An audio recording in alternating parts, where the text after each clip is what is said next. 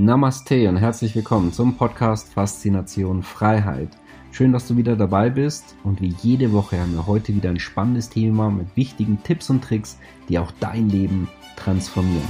Mein Name ist Thorsten Wittmann und ich bin internationaler Finanzautor, Speaker, Selfmade Multimillionär und Gründer einer der größten Geldcommunities im deutschsprachigen Raum. Und jetzt lass uns loslegen. Das hat auch eine ganze Zeit lang gedauert, ähm, tagelang, bis ich wieder wusste, wer ich bin, wo ich bin, wusste nicht, wo ich zu Hause bin. Da war alles weg erstmal. Mein erstes großes Ziel im letzten Jahr war wirklich, äh, so allein auf die Toilette zu können. Bonustag und wie machst du das jeden Tag ein Geschenk? Das trifft schon ganz gut, was wir heute besprechen werden in einer faszinierenden Geschichte, wo ich einen ähm, sehr geschätzten Kollegen heute mit dabei habe ähm, einen sehr erfolgreichen Kollegen und auch sehr bekannt als Erfolgscoach, und zwar Wolfram Andes. Viele von euch kennen ihn ja auch bereits vom Europakongress, wo er Speaker mit dabei war und auch zahlreichen anderen Events. Hat er seit 1995 weit über 10.000 bekannte Persönlichkeiten, Unternehmen, Universitäten hier begleitet, auch einen eigenen Fachverlag gegründet und über eine Million eigene Bücher und CDs verkauft und arbeitet in einem sehr, sehr spannenden Buch auch aktuell, wo er das nochmal zusammenfasst, was ihm selber auch widerfahren ist in, in der letzten Zeit und das sehen wir uns heute auch an. Ja, denn äh, Wolfram Anders, ja, war nicht so weit entfernt davon zu sterben. Und davon wird uns heute berichten und auch, was jeder für sich selber auch mitnehmen kann und vielleicht dann paar Dinge, die wir uns am besten jeden Tag auch erinnern sollten. Lieber Wolfram, erstmal schön, dass du mit dabei bist und auch nochmal hier die Frage, wie geht's dir? Ja, hallo Thorsten, schön, dass ich da sein kann. Mhm. Und äh, ja, ich beantworte das mal mit einfach einer Botschaft. Heute ist ein guter Tag, weil ich lebe und weil ich atmen kann. Mhm. Weil das war für mich nicht mehr selbstverständlich. Es war mhm. wirklich ein Schock. Ähm, komplett aus dem Leben gerissen zu werden und von einem auf den anderen Tag war völlig alles anders für mich. Und das macht halt was mit einem. Ja, verstehe. Lass uns doch mal an den Tag gehen, wo du auf einmal irgendwie gespürt hast, da, da stimmt was nicht. Oder vielleicht kannst du mal beschreiben, wann war das ungefähr und was ist da an dem Tag passiert? Ja, das war Ende 2019. Also bis dahin alles im Griff, fit, gesund, ähm, stabil und äh, ich wollte auch gerade drei Tage später nach Thailand fliegen, einfach eine schöne Auszeit machen und plötzlich habe ich gespürt, mit mir stimmt was nicht.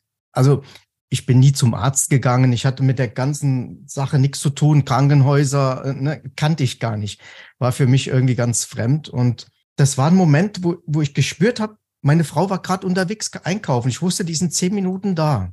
Ich habe sofort den Hörer genommen, habe den Notarzt gerufen, weil ich wusste, wenn jetzt, jetzt brauche ich Hilfe, sonst sterbe ich. Mhm. Das war so was das ganz. Das, das war was okay. ganz komisches, intuitives, ja. Aha, okay. Ja.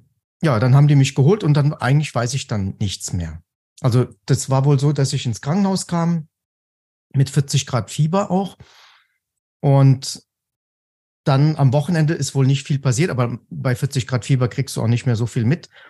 Und ähm, montags haben sie mich dann auf die Intensiv gebracht und ins künstliche Koma versetzt. Mhm. Und das Problem ist einfach, dann kommt so eine Intensivbehandlung, sprich, du kriegst ja jeden Tag diese Medikamente. Ja, dass du im Koma bleibst, Schmerzmittel, keine Ahnung, was da alles kommt. So. Und dann war natürlich meine Lunge entzündet. Das, das, das war der Ursprung Corona. Ja, mhm. dann wussten die aber nicht genau, wie stabilisieren wir den. Dann kam das künstliche Koma. Dann liegt der Körper da und dann kommen die Bakterien und alles. Und dann hatte ich so eine bakterielle Superinfektion. Dann Lunge war komplett im Eimer. Ähm, dann haben sie hier auch diesen Luftröhrenschnitt gemacht. Das heißt, ich war die ganze Zeit dann beatmet, weil das wohl nicht mehr funktioniert hat. So, und dann kommt auch vor allen Dingen von den Medikamenten, kam eine Leberentzündung, die Nieren haben versagt. Und dann muss auch hier und Nase, Mund überall Blut rausgekommen sein. Dann haben sie, okay, das war's jetzt. Es ist auch tatsächlich so, dass 50 Prozent der Leute, die diese Behandlung haben, jetzt egal warum die ins Krankenhaus kommen, nicht mehr rausgehen. Und dann kam halt eines Tages der Punkt, wo die dann meine Familie gerufen haben, so kommt bitte nochmal, es kann sein, dass der morgen nicht mehr da ist. Wie viel davon hast du bei Bewusstsein erlebt? Null. Wie viel hast du mitbekommen selber? Also davon ähm, noch gar nicht. So bis dann, ja, an einem Punkt dann auch mal aufgewacht später. Genau, ich bin erst über fünf Wochen später wieder wach gemacht worden. Und in der Zeit, du nimmst zwar unbewusst so manche Dinge auf, wie die Pfleger, die, die Ärzte, was da rumläuft. Das waren aber alles nur so, so Schattengesichter, äh, mhm. konnte ich nicht erkennen. Aber was prägend war, waren echt abartige Albträume in der Zeit, weil du kriegst ja sozusagen Drogen, Medikamente, dass du schläfst, ähm, Schmerzmittel, wahrscheinlich auch Antidepressiva, alles Mögliche. Daran geht, gehen ja auch die Organe kaputt. Und das, das Unterbewusstsein, das Hirn arbeitet ja irgendwie weiter, aber fan fantasiert sich manche Dinge zusammen, wo man sich nachher denkt, wo kam das her? Aber beim Traum, weißt du, da wirst du manchmal beim Schock wach, wenn irgendwas Schlimmes passiert. Und ähm, das war ja bei mir nicht der Fall. Das heißt, das ging dann immer weiter und das waren auch so richtige, so Endlosschleifen bis hin zu richtigen, abartigen Weltuntergangsszenarien. Also man dürfte so einen Film gar nicht drehen, der würde nie veröffentlicht werden, von dem, was ich da so in, in, in Koma erlebt habe. Hm, also daran kannst du dich auch noch gut erinnern. Ja, das war so abartig und pervers, das kann man sich nicht wirklich, das will man auch nicht wirklich hören. Also ich kann mir vorstellen, dass irgendwelche äh, Horrorfilme und sowas in solchen Phasen da entstehen.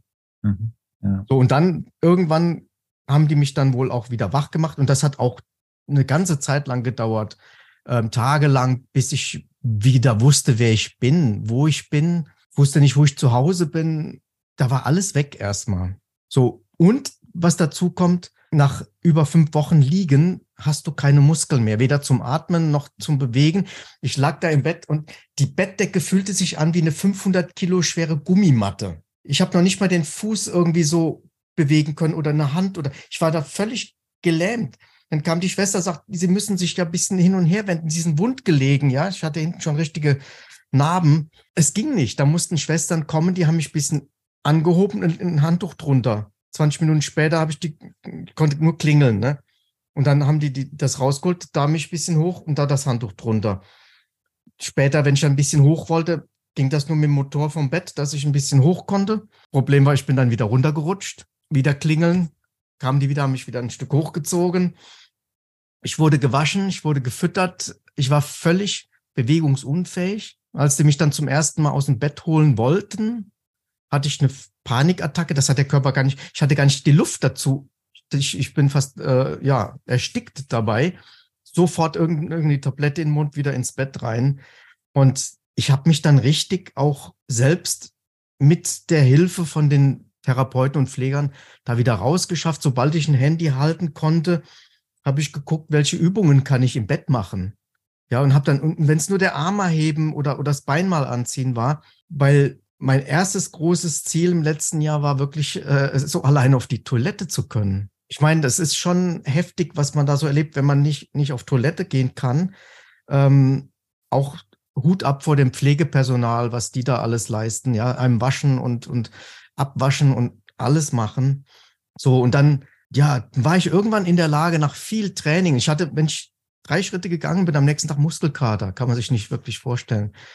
Und dann habe ich es geschafft, ja, yeah, fünf Schritte, weißt du, im Zimmer zur Toilette. Dann saß ich da, kam aber nicht mehr hoch, weil das sind wieder andere Muskeln, ne? Es war alles weg und das war eine sehr, sehr krasse Erfahrung.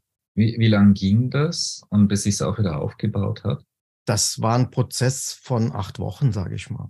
Am Anfang sind das natürlich Riesensprünge, wo du dann denkst, wow, ich kann zum ersten Mal wieder auf ein Klo gehen, ja, oder mich da in den Stuhl setzen ich kann, ich konnte lange nicht meine Hand zum Mund führen, weil das war alles eingerostet. Das war auch, auch die ganzen Sehnen, Bänder, alles war verkürzt, war, war ja nicht benutzt. Deshalb, da habe ich dann auch gesehen, hey, use it or lose it, ja. Was du nicht benutzt, äh, das geht ganz schnell zurück. Unser Körper ist da sehr effizient. Was du nicht gebrauchst, kriegt keine Energie. Mhm, ja, verstehe. So. Das heißt, die ganzen Muskeln, über die wir ja gar nicht nachdenken, die werden alle nicht benutzt und dann hattest du die quasi nicht mehr. Ja. Und dann konntest du sie auch nicht verwenden. Ne? Das heißt also, die Dinge, die ja im Prinzip ja für zumindest fast jeden ja absolut normal sind, ja. Ähm, die, die waren einfach anormal für dich in dem Moment und du hättest sie gerne machen können, aber es ging einfach nicht. Wie zum Beispiel jetzt halt einfach mal kurz aufs Klo gehen, was man halt einfach mehrfach am Tag normalerweise ja. macht und äh, das ging gar nicht. Ne? Hm. Ja, und dann stellte ich auch noch fest, ich, ich hänge am Sauerstoff, neben, neben Katheter und so Sachen, aber mhm. Sauerstoff immer, immer so einen Schlauch äh, ne, mitführen und, und an der Dialyse, das war ein Schock. Also meine Nieren waren komplett, hatten komplett versagt, ne? Geist aufgegeben. Dann haben die mir hier so einen Port in die Brust eingesetzt, zwei Schläuche gingen hier raus, damit ich immer direkt an die Maschine konnte, weil man ging davon aus, dass ich das dann für den Rest meines Lebens brauche. Mhm. Da, da, da war ich, als ich das realisiert habe, da, da war ich wirklich am Boden zerstört. Wie war es für dich? Hattest du so Momente, wo du eigentlich dachtest, hey, also das ist, es ist zu krass, es ist zu viel, eigentlich möchtest du gar nicht mehr und äh, besser, besser tot zu sein, als, als, als so zu leben oder in dem Zustand? Also es war ein Moment im Koma, kann ich mich erinnern. Da war nur dunkel und eng und es war wie, da gibt es irgendwo so einen Film, wo, wo die Wände dann auf einem zukommen und es, es war, ich war ganz erdrückt, ganz in der Dunkelheit und irgendwo habe ich gedacht, vielleicht kann ich so viel geistige Kraft aufbringen, dass ich aufhören kann zum Atmen. Da, das war noch sehr präsent, auch nachher. Habe ich dann auch irgendwie versucht, konnte ja nicht funktionieren, weil ich ja von der Maschine beatmet wurde. Ähm, vielleicht auch gut, ist aber noch auch nicht einfach, einfach aufhören zu atmen. Ähm, und danach, da war eigentlich der nur, nur noch dieser eine Moment, mit der Dialyse, wo ich gesagt habe, also wenn ich nicht davon wegkomme oder eine neue Niere vielleicht kriege, ja, dann weiß ich nicht, ob, ob ich das Leben so unfrei, wenn du dann dreimal die Woche zur Dialyse musst, ob ich das Leben haben möchte. Ich habe dann jeden Tag mit meinen Nieren geredet, hab gesagt, mhm. hey, bitte arbeitet wieder und habe viel getrunken und ähm, haben sie dann auch getan, zum mhm. Glück. Und ich, ja, ich, weißt du, ich, ich wurde wach und brauchte zwölf Medikamente am Tag. Da war wirklich von, keine Ahnung, Blutdruck und, und Antidepressiva, Schmerzmittel, richtige Hämmer, dass ich einfach von nichts irgendwas mitkriege. Und dann, ich habe sofort immer gefragt, wofür ist das, wofür ist das, wofür ist das, können wir das weglassen? Und das hat dann dazu geführt, dass ich äh, ohne Medikamente auch aus dem Krankenhaus entlassen wurde, in die Reha dann. Also das habe ich wirklich in Eigenverantwortung Schritt für Schritt alles abgesetzt, weil ich habe gesagt, ich will wissen, wo ich stehe, ich will mich spüren. Hast du auch so Mentaltechniken verwendet? Hast du visualisiert, gesund zu sein? Ja. Ähm, also wie war es mental? Weil das hat ja auch einen Einfluss darauf. Ja.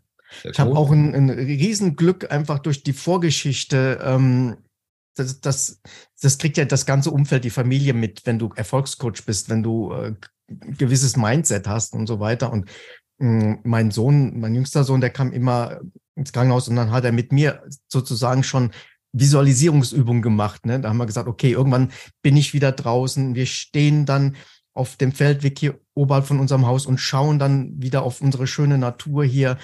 Und ähm, ich habe mir ein Bild gemacht, auch ähm, ja vom nächsten Urlaub. Ne? Und das war schon ganz, ganz wichtig. Und das sind auch die Dinge, die sich dann auch wieder erfüllt haben. Wie früher auch eben viele Dinge, die ich mir vorgenommen, visualisiert habe, auch dann wahr geworden sind, weil man dann automatisch, wenn man so ein Bild hat, in, in sich ja das verwirklichen möchte. Und das Unterbewusstsein dann auch hilft, es mit daran zu arbeiten. Weil mhm. in dem Moment wirklich, es war für mich, und das ist so erstmal ganz wichtige Botschaft, und das ist auch das, was jetzt mein Leben nachhaltig verändert. Es war nichts mehr selbstverständlich. Ich, als ich dann das erste Mal aufstehen konnte und konnte das erste Mal aus dem Fenster schauen, war schlechtes Wetter und ich, ich schaute so auf den Parkplatz vom Krankenhaus und dachte, mein Gott, die können gehen.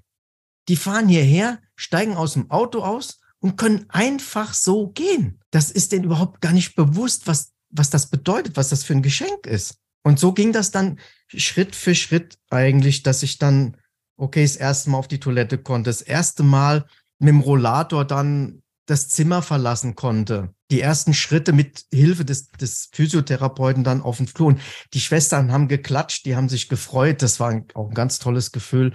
Das erste Mal dann viele Tage später irgendwo auf dem Balkon. Das erste Mal draußen. Ich weiß noch, mein Sohn und der Physiotherapeut, die haben mich gestützt. Das erste Mal überhaupt wieder an der frischen Luft. Und dann stand ich vor, dann sagte er, okay, hier ist eine, eine waren drei Treppenstufen, ne, so. Jetzt probieren wir das mal ich stand völlig hilflos davor. Ich, ich habe keinen Fuß da hochgekriegt auf die erste Stufe, geschweige denn mich da hoch zu drücken, ja. Ja, und dann, das war so mein, mein wichtigstes Ziel, dann für die Reha durchatmen zu können und 20 Treppenstufen gehen zu können. Weil ich konnte, meine Lunge war so kaputt. dass ich vielleicht noch zehn Prozent hatte oder so. Ich habe nur so, so irgendwie mal für eine Sekunde die Luft anhalten oder, ne? Da ging nichts mehr. Mein Ruhepuls im Bett war 130 und ich hatte natürlich noch einen wahnsinnig hohen Blutdruck. Und ja, das war einfach alles ziemlich krass. Mhm. Und ja, und dann bist du in die Reha gekommen, warst dort eine längere Zeit und dann wurde es besser und besser? Oder? Ja. Also wie gesagt, am Anfang, das, was ganz schlimm war, so, weißt du, wenn du gähnen musst, das ist dir gar nicht bewusst. Einfach, da, das, da ging keine Luft rein. Ja, äh, das war sofort, oder durchatmen so.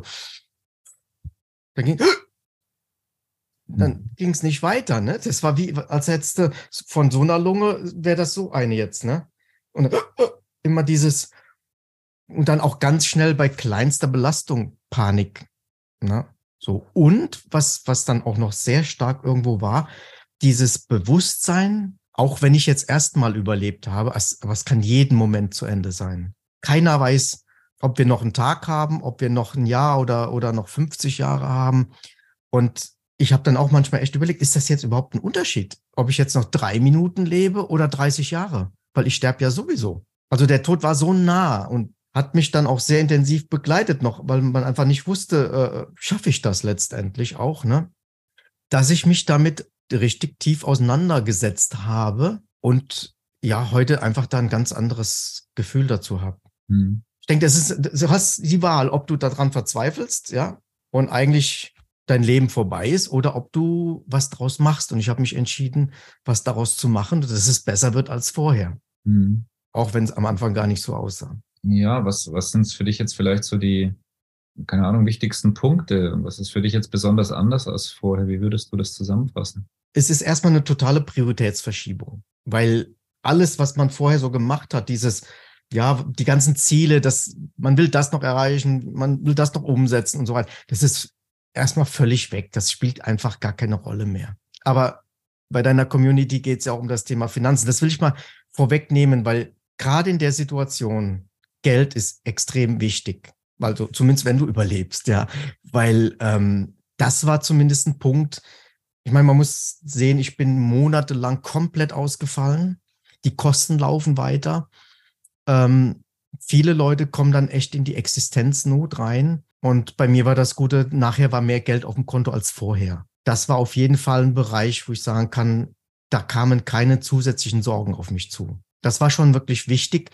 Das war auch eine gute Bestätigung. Es ist extrem wichtig, die Finanzen im Griff zu haben, sich zu kümmern. Ja, ansonsten hat man noch einen, einen riesigen mentalen Stress da, zusätzlich, wenn man vielleicht gar nicht weiß mit Reha etc. Oder Meine Frau hat sich auch Sorgen gemacht, alle Autos sind kaputt und wir können vielleicht die Versicherung nicht mehr zahlen, müssen das Haus verkaufen oder sowas. Aber ich, das, das wusste ich, dass, dass da alles sicher ist, alles safe mhm. ist. Und ähm, das war schon mal ein ganz, ganz wichtiger Punkt. Weil in dem Moment eigentlich ist, ist das auch mehr oder weniger erstmal egal. Aber trotzdem, wenn du, soll ich sagen, da noch Sorgen hast, ja, es hängt auch noch Familie dran und, und alles Mögliche, dann, dann kommt das nochmal oben drauf. Ne? Das, das hatte ich auf jeden Fall schon mal nicht. Da war ich sehr froh, dass ich das richtig gut im Griff hatte. Auch wenn mir dann bewusst wurde, als ich da so lag, mein, wenn man dann so schaut, was, was hast du alles in deinem Leben schon gemacht und aufgebaut und Verlag und GmbH und ähm, Immobilien und keine Ahnung, ne, tausend Sachen. Und dann wird dir so klar, ich hätte das alles hinter mir lassen müssen. Einfach so weg. Es wäre einfach nichts mehr da gewesen. Weder Geld, noch Immobilien, noch das Business, noch die Freunde, noch die Familie. Es ist dann erstmal alles weg. Hm. Sprich, du kannst und du hättest auch nichts mitnehmen können, einfach weil der Tod ist dann der Schnitt in, in, genau. zu der materiellen und auch geistigen Welt, so wie wir sie heute ja kennen. Ja. Wir kommen mit nichts und wir gehen mit nichts. Ne? Hm. Und ich glaube, also, dass wir irgendwo so diese Angst vor dem Tod, vor dem Sterben doch verdrängen, weil viele leben so, als würde das Leben niemals enden und versuchen noch immer mehr, mehr, mehr, ja, und das noch und ne, versuchen nichts zu verpassen. Und ja, eigentlich sollte man sich um all das zwar kümmern, aber auch so leben, als ob man, dass man morgen gehen könnte. So. Und das hat meinen Tag auch verändert, weil ja, man hat so sein seinen Alltag, ne, die täglichen Aufgaben. Und die nehme ich auch ganz bewusst wahr und nehme die auch an und das ist auch gut und wichtig. Aber ich habe gelernt, loszulassen. gerade am Anfang war es sehr hart, auch mit der Konzentration und der Kraft und allem. Und dann habe ich immer gedacht, okay, wenn ich jetzt gestorben wäre, wo ich sehr, sehr nah dran war, dann hätte ich gar nichts mehr gemacht. Also habe ich das getan, was ich konnte und den Rest dann halt für morgen oder übermorgen oder wann es auch immer geht. Und ich hatte das vorher schon begonnen, aber das wurde dann noch verstärkt, einfach zu unterscheiden, was ist wirklich muss, was sind wirklich halt wichtige Verpflichtungen, das ist meistens nicht so viel und was ist kann. Ja, und das dann auch loslassen können, weil das Wichtigste ist und das, das ist vielleicht auch was, was ich da gelernt habe. Du hast immer nur das Hier und Jetzt, den heutigen Tag. So. Und ich will doch einen guten Tag haben. Ja, und wenn, wenn was heute nicht mehr klappt, dann morgen. Und wenn es keinen Morgen mehr gibt, dann war es eh egal. Also das ist ganz klar, wenn, wenn wir gehen müssen, es wird noch hunderte Dinge geben, die nicht erledigt sind oder die wir noch machen wollten oder so. Das wird immer so sein. Und das ist die Kunst, dann wirklich den Tag so zu leben, dass man sagen kann, hey, ich habe eine gute Zeit. Und da habe ich tatsächlich für mich, das war echt, das war auf einmal da wie so eine Erleuchtung, ein Ritual gefunden. Und das ist auch der Grund, also der, der Punkt, der mir hilft, das beizubehalten, wo wir eben drüber gesprochen haben. Ne? Der Alltag kommt natürlich schnell zurück, man hat seine Gewohnheiten, Muster und wenn es wieder geht, ist man auch schnell da wieder drin. Aber mir ist das wichtig, dieses Bewusstsein, heute ist ein Bonustag, weil ich hätte ja weg sein können, beizubehalten und bewusster zu leben, zufriedener zu sein. Und das schaffe ich durch mein kleines Ritual, das ich mehrfach jeden Tag mache. Ich sage mir immer wieder, heute ist ein guter Tag, weil weil ich jetzt mit dir sprechen kann, weil ich überhaupt sprechen kann, ähm, weil ich hier sitzen kann, weil ich atmen kann, weil ich hier eine wunderschöne Natur vor meiner Nase habe, vor meinem Bürofenster. Alles. Das sind, und das macht einen riesen Unterschied, dass man sozusagen beginnt wieder die Dinge zu sehen, die ganz normalen Dinge sieht und dankbar ist dafür. Und es gibt so viele Anlässe, jeden Tag zu sagen, heute ist ein guter Tag, weil weil ich hier ein Glas Wasser habe und trinken kann. Ich konnte, ich habe fünf, sechs Wochen nichts trinken dürfen, da in Koma. Das spürst du schon, das verarbeitest du auch in Träumen. Und dann haben die mir irgendwie manchmal so mit Watte, Wattestäbchen dann im Mund rumgemacht, auch die Zähne sauber gemacht und da war dann auch irgendein Geschmack dran. Das war teilweise so abartig und eklig, dass ich noch mehr Durst hatte. Und ja, ja, und so diese ganz normalen Dinge. Ich kann atmen, ich kann gehen, ich kann gleich rausgehen in die Natur und Spaziergang mit dem Hund machen ähm, das ist mir viel bewusster. Und das, das möchte ich auch beibehalten, ja. Ja, und das ist ja auch so deine, deine Botschaft. Du bist jetzt äh, dabei, das auch nochmal äh, quasi als Buch zusammenzufassen. Ne? Und auch so diese Kernbotschaften, das, was wir auch heute ja durchgegangen sind, einfach mehr Bewusstsein haben für den Alltag. Das ist was Schönes ist, dass man einfach spazieren gehen kann, die Luft einzuatmen, voll einzuatmen. Ne? Dass man Hund beim Spielen zuschauen kann oder einer Katze beispielsweise oder was auch immer, diese Kleinigkeiten, ne, dass man die bewusster wahrnimmt, dass sie äh, keine Selbstverständlichkeit sind. Ne? Und dass man damit auch, weißt du, wirklich mehr im Hier und Jetzt ankommt, zufrieden ist. Nicht so hm. viel grübelt über die, was das Vergangene oder sich zu viele Sorgen macht über die Zukunft. Ich weiß heute, jeder Tag sorgt für sich selbst. Ja, und es kommen sowieso immer neue Dinge, neue Möglichkeiten. Äh, heute habe ich sogar wieder ein ganz, ganz interessantes Angebot bekommen für einen ganzen Verband äh, zu übernehmen. Ähm, muss ich noch drüber nachdenken, ob ich das wirklich will. Ne? Ähm, ich kann viele Dinge viel gelassener sehen und einfach mit, mit dem, was da ist, viel zufriedener sein. Also ich, ich erinnere mich da auch gerne an, an einen Seminarteilnehmer. Es ging darum, auch um diese Frage, bist du zufrieden? Ne? Und dann meldete sich ein, ein Unternehmer, ein erfolgreicher Unternehmer und sagte, ja, ich bin latent eigentlich immer unzufrieden, weil ich bin jetzt bei einer Million Gewinn im Jahr und ich möchte bei zwei sein. Ich äh, habe, ich weiß jetzt nicht, wie viel Prozent Körperfett und da, da müssen noch fünf Prozent runter. Und ich habe viel zu viel an der Backe. Ich hätte gerne mehr Zeit für die Familie. Und irgendwie hat er mir so eine ganze Liste dann erzählt, ähm, warum er unzufrieden ist. In einer unglaublich komfortablen Situation eigentlich. Ne? Aber nur eigentlich am Rennen und nie genug und ich muss noch das erreichen, ich muss mich noch weiterentwickeln und ja. Und dann lustigerweise meldete sich danach ein anderer Teilnehmer und hat gesagt, ja, immer wenn ich morgens oberhalb der Grasnarbe wach werde, bin ich zufrieden. Ja, der machte sich extrem einfach. Und das ist dieser Riesenunterschied. Ob wir sagen, ich muss noch das und das erreichen, noch da und da ankommen, um zufrieden zu sein, oder ob ich das schaffe, zufrieden zu sein und mit dieser Zufriedenheit durch mein Leben zu gehen und meine Alltagsaufgaben zu bewältigen. Ich meine, das kann man sich leicht vorstellen, was besser ist. Und es geht nur darum, und da, das ist halt die, die wichtige Botschaft, einfach von Bonustag auch wirklich mal zu prüfen. Bin ich wirklich zufrieden? Lebe ich das Leben, was ich mir vorstelle? Weil wenn das nicht so ist, dann hängt es meistens nicht am Geld, sondern am allermeisten an den Mustern. Dass wir bestimmte Programme, Prägungen haben, dass wir vielleicht zu viel arbeiten, zu viel im Büro sitzen, zu viel wollen. Das hört meistens nie auf. Ich meine, kann ja jeder mal für sich überlegen, ja, so, wo stehe ich jetzt gerade in meinem Leben? Wo war ich vielleicht vor einem Jahr und vor fünf Jahren? War mein Lebensgefühl gravierend anders? Wenn nicht, ist die Wahrscheinlichkeit, dass es in den nächsten fünf und zehn Jahren auch so bleibt, ziemlich groß. Wenn man nicht wirklich mal was verändert in seinem Leben. Wenn man mal reflektiert und dann schaut, was, was will ich denn wirklich? Und dann kommt man letztendlich dann auch auf diesen Punkt, ja, ich will doch eigentlich nur heute ein schönes Leben haben. Und da hilft Bonustag wirklich einfach auch mit so kleinen Übungen, Ritualen. Das sind die Dinge drin, die mir am meisten weitergeholfen haben. Konkrete Übungen auch. Das natürlich meine ganze Geschichte dann ein bisschen ausführlicher. Ich werde das auch als Hörbuch machen für die Leute, die viel unterwegs sind. Und ähm, weil ich glaube schon, dass das äh, wirklich lebensverändernd ist. Und und man muss ja nicht erst so eine Krise durchleben, um, um was zu verändern im Leben, ja. Absolut. Ich finde das immer, also die Königsklasse ist ja am besten, es dann von, ich sag mal, von anderen zu lernen, ohne dass man vielleicht jetzt selber da auch durch musste, weil wir haben jetzt ja die Erfahrung, wir können, wir können uns das, glaube ich, jetzt schon irgendwie vorstellen, wie das sein könnte. Natürlich nicht so krass, wie es dann wirklich ist. Ähm, und, und vielleicht das eben so als Anlass nehmen, okay, dann brauche ich dieses Erlebnis vielleicht ja gar nicht, kann das schon jetzt machen.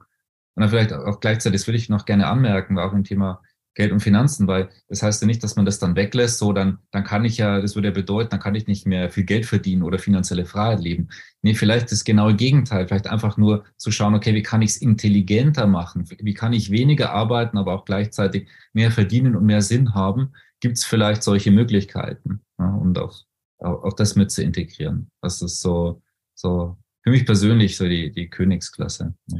Gut, das ist die, die Finanzen im Griff zu haben, ist die absolute Grundlage, dass du unabhängig und frei bist.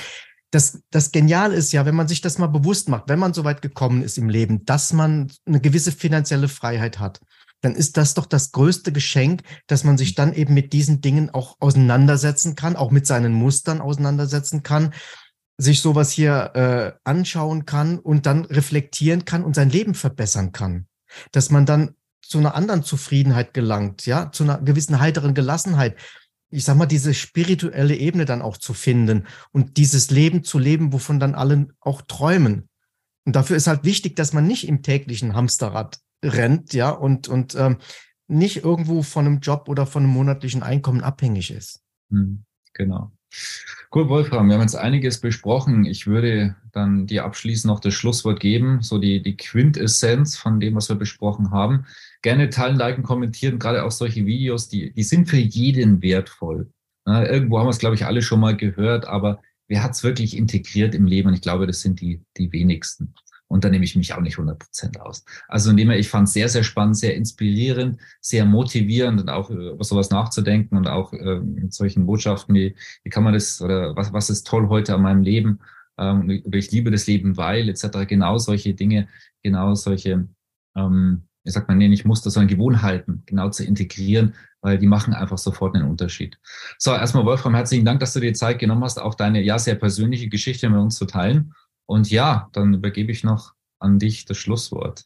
Ja, ich denke, was, was es wirklich mit einem macht, ähm, ist, dass man die Dinge nicht selbstverständlich nimmt. Weil wenn wir die, die ganz, also es ist so ein komisches Muster der, der, der Menschheit, ähm, dass wir das, was immer da ist, irgendwie so als normal nehmen, als selbstverständlich und es gar nicht wirklich bewusst wahrnehmen und sehen. Und mir hat diese Situation wirklich klar gemacht, wie viele tolle Geschenke wir in unserem Leben jeden Tag haben. Und ob das jetzt hier das Mikrofon ist, ob das da draußen die, die, die Bäume und die Blumen sind, ähm, mein, mein Körper, der sich so gut auch regeneriert zurzeit weiterhin, ja, ähm, dass wir das sehen. Und wenn wir das jeden Tag sehen, sind wir jeden Tag zufrieden. Es muss nicht immer das Mehr und das, was noch nicht da ist, was uns vielleicht noch fehlt, sein, sondern dass wir wieder beginnen. Das ist für mich wirklich wie wenn Blinde wieder sehen. Dass man die Dinge, die man vorher gar nicht mehr gesehen hat, dass man durch diese Frage, die man sich jeden Tag stellt, ja, warum ist das hier ein guter Tag? Weil ich atmen kann, weil ich trinken kann, weil ich leben kann, weil ich frei bin, weil ich überall hingehen kann, wo ich will und weil, weil ich unzählige Möglichkeiten habe. Ja, und wenn man da vielleicht das so ein bisschen sensibilisiert und sich das jeden Tag sagt, heute ist ein guter Tag, weil, dann kommt man immer mehr in dieses Bewusstsein rein der Zufriedenheit. Albert Einstein hat das schon mal so ungefähr gesagt, dass er gesagt hat, entweder siehst du im Leben nichts als ein Wunder oder alles. Du hast die Wahl. So, und damit hängt auch zusammen, wie zufrieden du bist, wie glücklich du bist letztendlich. Ne? Und letztendlich nochmal, um den letzten Satz zu sagen, als Erfolgscoach, das war für mich schon immer so, wahrer Erfolg ist doch letztendlich ein glückliches und zufriedenes Leben. Ja, sehr schönes Schlusswort. Also vielleicht nochmal an alle Zuschauer, an dich nochmal, schau, was du für dich jetzt von diesem Interview mitnehmen möchtest und in dein Leben implementieren. Dann hat sich's mehr als gelohnt. Wie gesagt, gerne weiterleiten. Ich glaube, es ist sehr inspirierend auch für andere. Wir sehen uns sonst nächsten Freitag wieder bei Faszination Freiheit. Wolfram, an dich nochmal herzlichen Dank. Sehr und gerne. Bis bald und auch noch viele, viele tolle Bonustage. Danke ebenso. Schön, dass du wieder dabei warst. Wenn dir der Podcast gefällt, erzähle gerne dein Umfeld davon, so dass auch dieses von den Inhalten profitieren kann. Und falls du es nicht schon gemacht hast, abonniere den Kanal, damit du künftig keine Folge verpasst und vor allen anderen informiert bist. Gerne kannst du uns auch einen Kommentar und eine positive Bewertung bei Apple Podcast dalassen. Bis zum nächsten Mal, dein Thorsten Wittmann.